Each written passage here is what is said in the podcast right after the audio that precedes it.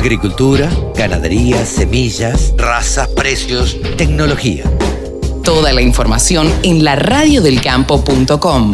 Néstor Sosario, un amigo, un integrante de CAFMA, y bueno, dio una conferencia de prensa la gente de CAFMA eh, como para mostrar de alguna manera cuál era, era, la realidad del sector, porque en algunos lados, o en muchos lados, mejor dicho, se ha dicho que el 2021 y 2022 han sido años la verdad que muy prósperos para la maquinaria agrícola nacional. Néstor, ¿cuál es tu opinión al respecto? Bueno, no, eh, eh, yo creo que no es un pecado de... A ver, hemos hablado y nos, hemos, y nos quejamos tanto que mm, lo que pasa es que a veces todo lo que vos decís puede ser tomado como que sos anti o sos pro, ¿viste? Entonces, de un lado o del otro. Y yo te hablo desde el lado del trabajo. A mí lo que me interesa es... Eh, eh, es que tengamos un trabajo estable. Eh, estos dos últimos años, a pesar de la pandemia y cuando creíamos que iba a ser un desastre porque salimos de la última del, 2020 con, con, una expoagro cerrada el día anterior, en plena época de cosecha, las fábricas se cerraron, dijimos, bueno, a mí se nos, a nosotros se nos va la época de cosecha y tenemos que esperar el año que viene, va a ser el peor año de nuestra vida. Bueno, sucedió todo lo contrario, o sea, eh, se siguió, siguió el tema de créditos que estaba hacía tres años cortado, que ya no, no, no, no llegábamos, no había créditos, se habían ido muy altos. Eh, las, fábricas también subvencionaban parte de ese crédito y desde ese, desde el 21 hasta lo que va de la fecha no dejamos de trabajar. Eh, lo que se pide y lo que tratamos de buscar es eh, lo que busca todo el mundo, ¿no? Lograr que esto se, en algún momento se regularice. Si bien la inflación es en el mundo hay inflación, pero siempre que pasa algo en el mundo, en Argentina se multiplica.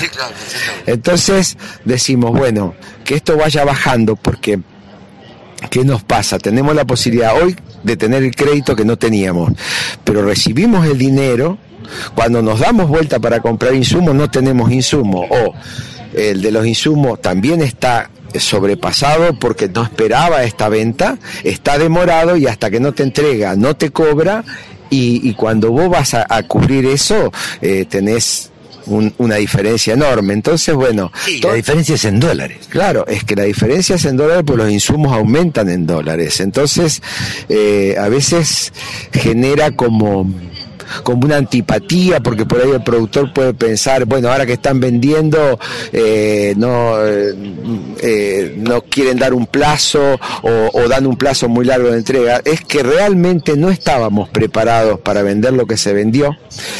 No nos olvidemos que la gente al salir estos créditos toma estos créditos, tiene un cierto resguardo y a veces para el momento en que uno está dispuesto a entregar esa mercadería, eh, por ahí hay un tiempo muy largo y, no sabemos a cuánto vamos a reponer esa mercadería. Entonces estamos viviendo un momento eh, de incertidumbre. Igualmente te vuelvo a repetir, para los momentos que hemos vivido de falta de trabajo, o de enojo del sector agropecuario, que también lo hubo, y espero que no lo lleguemos a un enojo de esto, porque eh, aunque parezca mentira, si bien todo es económico, la parte económica también se maneja por emoción y se maneja por, por estado de ánimo. El, el que el productor esté entusiasmado, eh, pese a un montón de cosas que también hay que corregir, eh, y con el tiempo hay que corregirlas, eh, eh, está en positivo, viene y te habla de producto, no te habla de política en los estanes, cosa que solía pasar años atrás. Así que bueno, en buena hora, ojalá tengamos trabajo para nosotros, para nuestra gente, para los colaboradores, que nuestros colaboradores puedan meterse en un crédito para comprar un auto o lo que sea y que sepan que a seis meses, a un año, van a tener una cuota que la pueden pagar, ¿me entendés? O sea, lo que es lo, normal, buscamos eh, eh ser normales. Vos eh, nombraste o hablaron dentro en la conferencia de prensa también eh, de la falta de mano de obra. Parece mentira y, a nosotros que vivimos en, en Buenos Aires nos llama la atención cuando ustedes hablan de falta de, mano de obra. Porque en un país donde hay un 60% de inflación y un 40% de desocupación, parece mentira que en los pueblos, en el interior donde están radicada la maquinaria agrícola, eh, falte mano de obra. Mira, eh, sí, eh, falta mano de obra. No te olvides que estas, eh, todo este tipo de empresas están ubicadas bien en el interior del país y a veces en el interior interior, o sea, en pueblos demasiado chicos. Yo estoy, lo nuestro está ubicado en Colón, provincia de Buenos Aires, una, tenemos 40.000 habitantes, es mucho más, eh, no te digo que sobra, pero eh, eh, lo, bueno que tiene es que no tenemos la desocupación que tienen los grandes centros. O sea, nos haría falta gente para poder hasta elegir a veces, pero me quedo con esto y no me quedo con la desocupación. O sea, eh, vivir en una comunidad donde hay desocupación genera un montón de cosas que todo el mundo lo sabe desde la seguridad y hay un montón de cosas. Entonces, eh, por eso el interior es más benévolo. Eh, yo creo que siempre hay una posibilidad más, siempre hay alguna posibilidad de una changa más.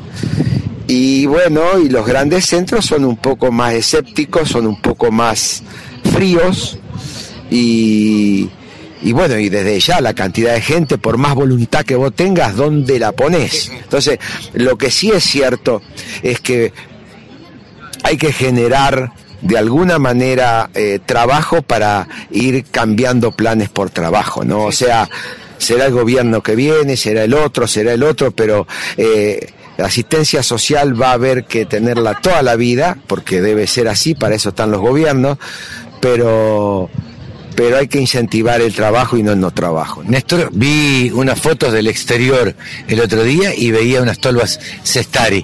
Eh, contanos a dónde estás exportando. Y mira, eh, hemos exportado a más de 35 países. En, en este momento eh, estamos mandando, por ejemplo, a, Australia, estamos mandando a Uruguay, estamos mandando a Chile, estamos mandando, hemos mandado a África, eh, hemos mandado a, a, Francia.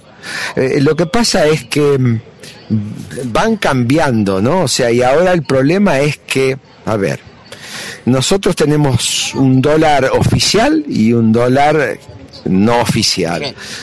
La mayoría de los insumos se va atando al dólar no oficial. Cuando vos exportás, recibís, recibís divisas oficiales. Entonces hoy exportar es o aumentar el precio de tal manera que perdés el cliente o aumentar o no aumentar y comerte el aumento hasta un cierto nivel donde vos perdés o perdés lo menos posible. ¿Qué nos pasa? Porque a veces te conviene hasta perder un poco, pero no perder el cliente porque cuesta mucho lograr un cliente afuera. Porque hay mucha, si acá hay mucha demanda, hay mucha oferta, imagínate lo que es en Europa. Tienen. Imagino la competencia. Claro, tenés, tenés Brasil muy bravo, tenés Italia muy bravo, tenés Estados Unidos muy bravo.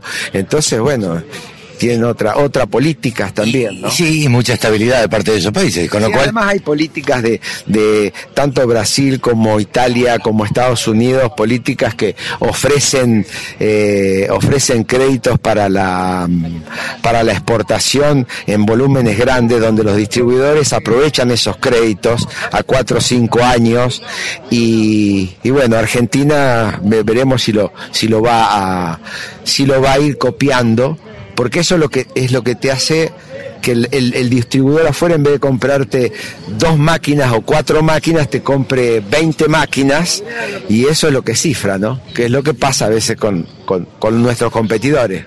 Por último, te hago una, la última pregunta. Eh, ¿Ustedes cuando venden una máquina afuera, la adaptan o venden lo mismo que venden acá en Argentina? No, bueno, según, según en qué lugar. Si es todo Mercosur, eh, es prácticamente lo mismo. Si es en Europa, em, hay distintas adaptaciones, desde los tamaños, desde el ancho, desde, desde medidas de seguridad, es, según la, exigencia que tenga ese país.